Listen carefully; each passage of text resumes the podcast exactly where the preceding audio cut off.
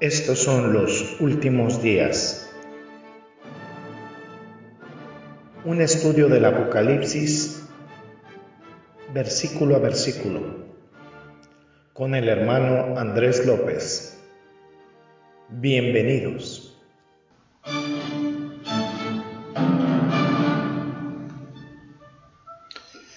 ¿Qué tal, qué tal amigos? Nuevamente Bendecidos de estar aquí contando con su presencia, amados redescuchas, para esta nueva emisión de su programa, nuestro programa, Los Últimos Días, un estudio bíblico del Apocalipsis, versículo a versículo.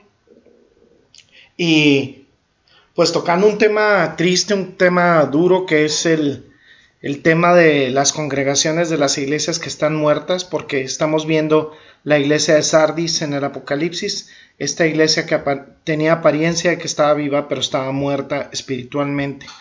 Y eh, nuestro estudio se basa en el capítulo 3 del libro de Apocalipsis, versículos 1 al 6, y dicen lo siguiente, dice palabras de nuestro Señor Jesucristo, Apocalipsis capítulo 3, versículos 1 al 6, dice, escribe al ángel de la iglesia en Sardis, el que tiene los siete espíritus de Dios y las siete estrellas, dice esto.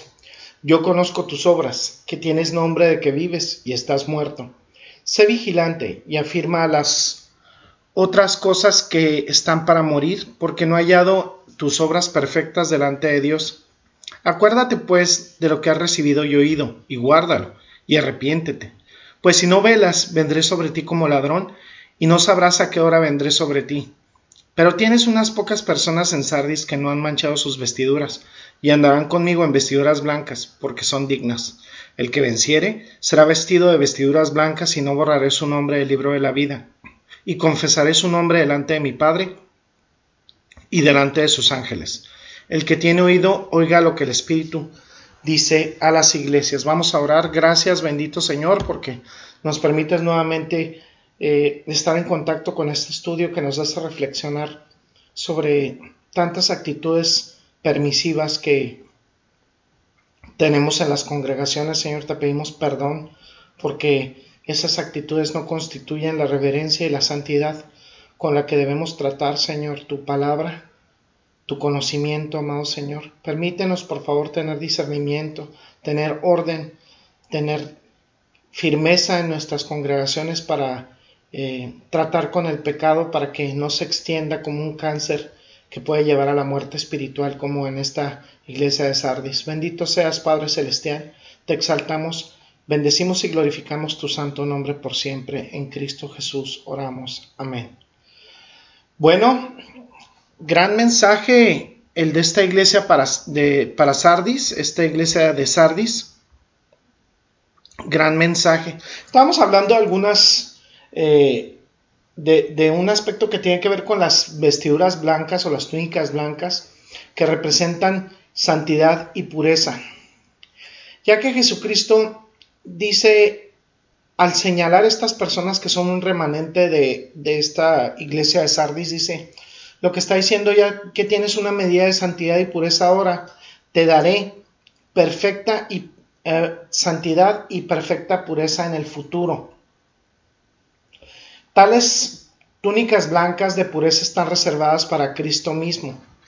Miren, lo podemos ver en, en algunas partes de la escritura. Vamos a ver el libro de Mateo capítulo 17, versículo 2. Mateo 17, 2. Fíjense lo que dice la palabra de Dios. Dice, y se transfiguró delante de ellos y resplandeció su rostro como el sol y sus vestidos se hicieron blancos como la luz. Blanco enseguecedor. Marcos capítulo 9, versículo 3 dice, y sus vestidos se volvieron resplandecientes, muy blancos como la nieve, tanto que ningún lavador en la tierra los puede hacer tan blancos. Tales túnicas eran reservadas para los ángeles no caídos. Y lo podemos encontrar esto en Mateo 28, Marcos 16, que no vamos a ver por cuestión de tiempo, pero hay un pasaje que quiero comentarles y es Apocalipsis 15, 6 Apocalipsis capítulo 15, versículo 6 dice lo siguiente. Dice, y del templo salieron los siete ángeles que tenían las siete plagas, vestidos de lino limpio y resplandeciente y ceñidos alrededor del pecho con cintos de oro.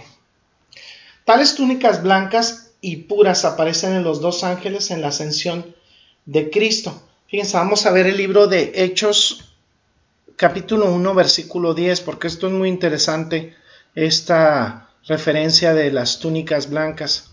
Hechos 1, 10. Dice, y estando ellos con los ojos puestos en el cielo, entre tanto que él se iba, aquí se pusieron junto a ellos dos varones con vestiduras blancas también son para la iglesia glorificada. Miren, vamos a ver Apocalipsis capítulo 19, versículo 8. Dice, y a ella se le ha concedido que se vista de lino fino, limpio y resplandeciente, porque el lino fino es las acciones justas de los santos.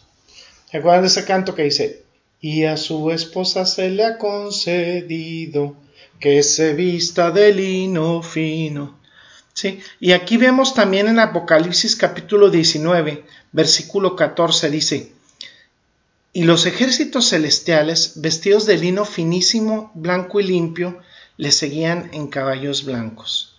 Otra, referencia que tenemos ahí a estas vestiduras blancas.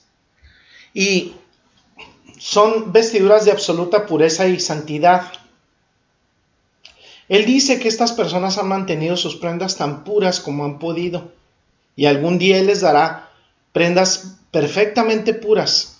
En otras palabras, han sido ustedes santos, y los voy a hacer santos para siempre. Algunos de ustedes son dignos. Ahora, también la, la, la indicación, ¿a quién se lo va a decir Jesucristo? Se lo va a decir a la gente que está viva porque no tiene sentido hablar con un cadáver. Si quieres que esta iglesia sobreviva, tiene unas palabras para ti. Dice, estas palabras son para ti. Lógica, lógicamente le está hablando a los vivos, no les está hablando a los muertos. Y dice, en otras palabras, han sido santos y eh, estas personas son dignas. Si quieren que esta iglesia sobreviva, Él tiene algunas palabras para esta iglesia. Los llama al camino de la renovación o el avivamiento. El avivamiento comienza en los corazones, el avivamiento no es esta mala interpretación que se tiene de personas gritando ni personas haciendo cosas extrañas, ¿no? O mostrando mucho entusiasmo, no. El avivamiento es un, un acercamiento personal a Jesucristo. Y si, dice, él dice, si quieren revivir esta iglesia muerta, este es el camino. Y este es el camino tomado para los creyentes hacia esa renovación espiritual. ¿Cuál es el primer paso? En el versículo 2, despertar. ¿Qué significa esto? Bueno, no pueden ser indiferentes, no pueden simplemente quedarse ahí y dejarlo ir. Estos puntos muy importantes para si usted, amado Radio Escucha, está en una congregación que usted, eh, el Señor le ha indicado que es una congregación y usted lo ha visto, experimentado que es una congregación que vive en pecado. No puede simplemente quedarse y dejar ir las cosas. Evidentemente es un llamado a revertir la actitud actual. Y la actitud es de una de, de creyentes dormilones, creyentes aletargados. No se puede tener esta actitud no se puede tener esta actitud de, ser aletargados, de dejar las cosas ir y ser indiferentes. Simplemente estar ahí como en aturdimiento. Si una persona, si un cristiano verdaderamente llamado a contribuir a una diferencia en una congregación, quiere renovación, si quiere avivamiento, Debe empezar a manifestar o derramar vida en una iglesia muerta. Tiene que despertar, esa es la idea. Despiértense, manténganse alerta, miren lo que está pasando, hagan una evaluación, miren dónde están. Cuidado, involúcrense. Esto podría ser. Hay otro punto interesante, un llamado a los muertos para que despierten porque se acerque el juicio. Pero él no dice eso. Él está llamando a los creyentes y, y está diciendo, vamos, despierten y ustedes sean parte de la diferencia. ¿Qué otra cosa se puede hacer? Bueno, hay que fortalecer las cosas que quedan, las que estaban a punto de morir. Por ejemplo, eh, esto que es bueno, rescátalo. Rescata las cosas buenas, los valores espirituales que queden, los pocos que queden, las, la gracia espiritual que quede. No tiene otra opción. A lo mejor este creyente no puede ir a ningún lado. No puede ir a, la calle a, a, ver a la siguiente iglesia porque no hay. Entonces se tienen que seguir ahí, descubrir qué cosas hay vivas y qué cosas se tienen que fortalecer. Habían algunas cosas todavía ahí buenas, no, no sabemos exactamente cuáles eran. Pudieran haber sido algunas cosas virtuosas, algún, algún tipo de gracia que tenían, algo que estaba, que estaba hecho bien, algún ministerio que era importante y él les estaba diciendo a los pocos creyentes legítimos, eh, permanezcan o hagan que permanezcan estas cosas o si no también van a morir. Y el, versículo 3 les da, les da también una nueva indicación, les dicen, recuerden, fortalezcan lo que queda y recuerden lo que han recibido y lo que han oído. A veces tenemos que volver atrás, tenemos que volver atrás y retomar lo que recibimos y escuchamos. Y esto se ve mucho en las epístolas, en las cartas eh, dirigidas principalmente por el apóstol Pablo. Y, aquí lo vemos, está hablando de, continuar con la verdad, de continuar hablando sobre la revelación de Dios, sobre la doctrina, sobre las escrituras, volver a la verdad. Y esto fue precisamente lo que Pablo recibió y lo que él escuchó cuando se le dio la verdad. Debemos recordar el Evangelio, debemos recordar las, enseñanzas de los apóstoles, de las cartas de, Pablo, del resto de las epístolas. Y bueno, a estas alturas seguramente ya la iglesia de Sardis había recopilado lo que se había escrito del Nuevo Testamento. Entonces él les pedía que volvieran a Cristo, que regresaran a su obra salvadora, que regresaran a las doctrinas de santificación, regresaran a lo que es verdad. Es justo lo que Pablo le dice a Timoteo en la primera epístola de Timoteo, que guarde el tesoro que ha recibido. Miren, vamos a ver lo que es la segunda epístola a Timoteo. Segunda de Timoteo, capítulo 2, versículo 2. Fíjense qué interesante lo que dice. Dice, lo que has oído de mí ante muchos testigos, esto encarga a hombres fieles que sean idóneos para enseñar también a otros. En otras palabras, mantén la verdad, Timoteo, y transmítela. ¿Qué, tienen que hacer estos creyentes? Tienen que despertar, involucrarse y mantenerse alerta. Y es una sugerencia y es pues un, un encargo por parte de Jesucristo, más que una sugerencia, un encargo, si alguien quiere renovación en su iglesia. Descubrir lo que está vivo, mantener lo que está vivo, reforzarlo, eh, Luego, construir, construir sobre esa base reformada de sana doctrina.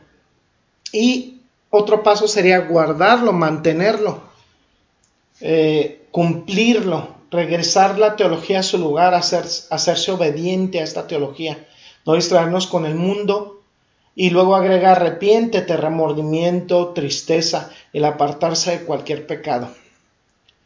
Eh, no hay ningún tipo de cronología aquí. Eh, creo que estos son algunos pasos que componen el avivamiento en una congregación, pero empieza por el corazón. Lo primero es involucrarse uno, despertar, descubrir que es fuerte, dedicar nuestras vidas a lo que es fuerte, establecer una base doctrinal, restablecer un compromiso de obediencia, arrepentirnos de pecar. Eso es lo que se entiende como un avivamiento. ¿Sí? Y en medio del versículo 3 del capítulo 3 de Apocalipsis, dice, de lo que has recibido, guárdalo, arrepiéntete. Dice, porque si no velas, porque si no velas, pues si no velas, o sea, si no te despiertas, esta, este ser adormilado no se refiere a un, a un ser adormilado físicamente, ¿no? Conocemos a cada rato a esas personas que quieren dormir mucho, que duermen mucho, pero no, no habla de ese tipo de, de, aletargamiento. Es el, el, la persona letargada en una congregación que es indiferente a lo que pasa. Dice, ese, ese velar es el ejercer el discernimiento. El punto es que si ellos no comienzan el proceso, Jesucristo va a venir como un ladrón en la noche y no, no van a saber a qué hora va a venir sobre ellos. Qué interesante. Si no, si no ejecutan eso que les está pidiendo, Jesucristo va a venir como un ladrón en la noche. ¿Por qué dice eso? Bueno, eh, se ha visto en Mateo 24, Lucas 12, Primera de Tesalonicenses 5, Segunda de Pedro 3, Apocalipsis 16. Cada vez que se utiliza esa imagen de Jesús viniendo como un ladrón, siempre eh, es la idea de, un ladrón que viene a hacer daño, viene a infligir dolor, viene a destruir. Eh, el ladrón viene, pero para destruir. va a venir y va a destruir a esas personas que están en pecado, es lo que está diciendo. No, no, puede, ser, no, puede no ser una referencia directa a la segunda venida de Jesucristo, a lo mejor es indirecta.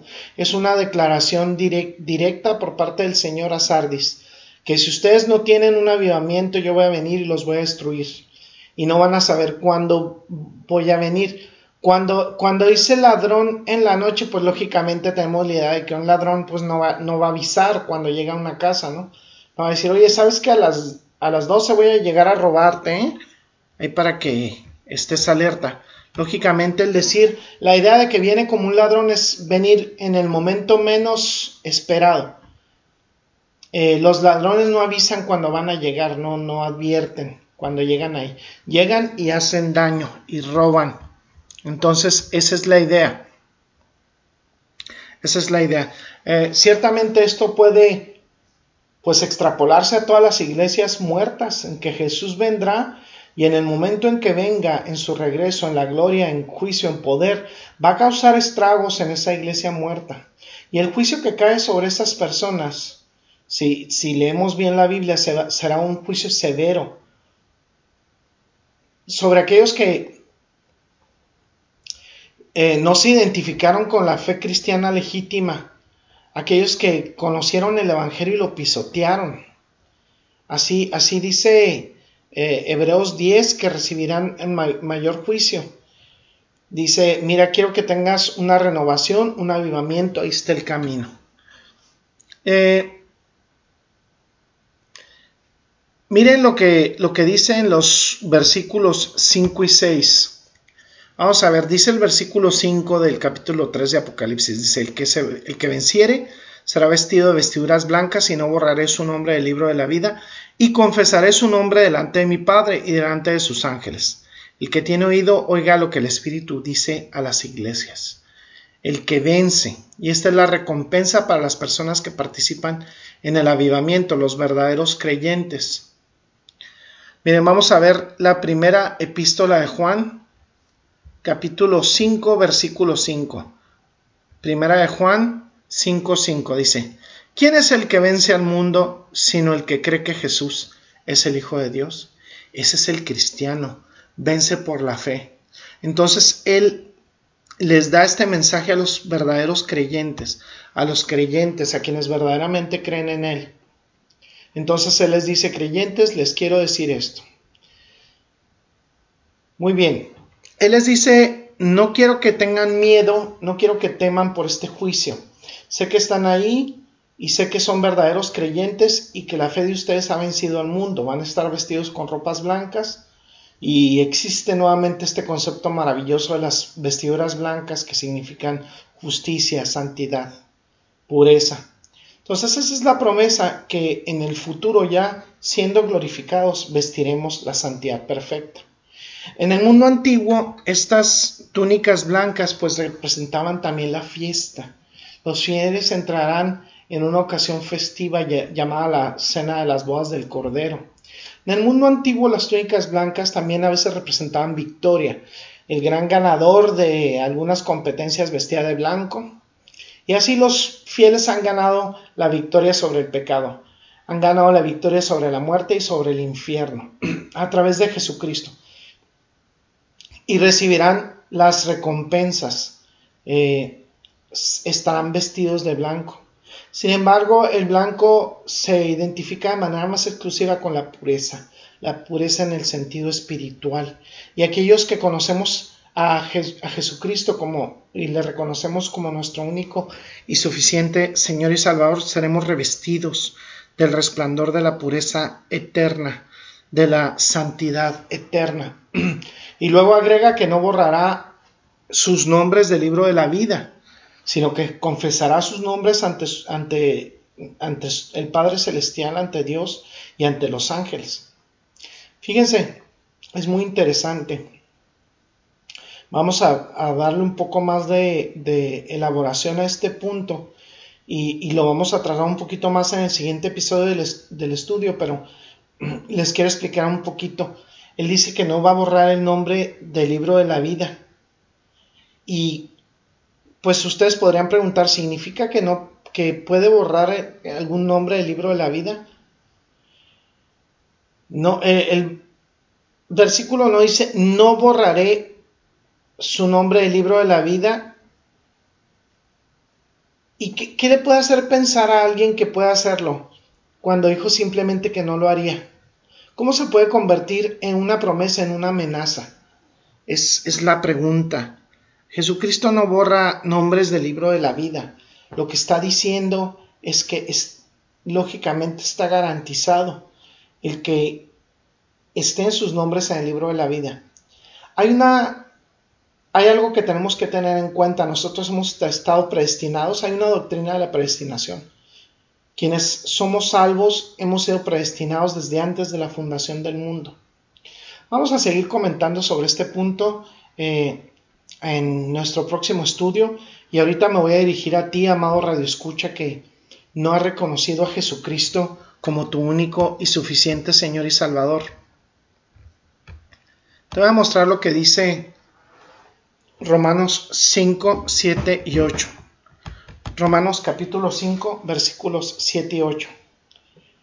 Es difícil que alguien muera por un justo, aunque tal vez haya quien se atreva a morir por una persona buena.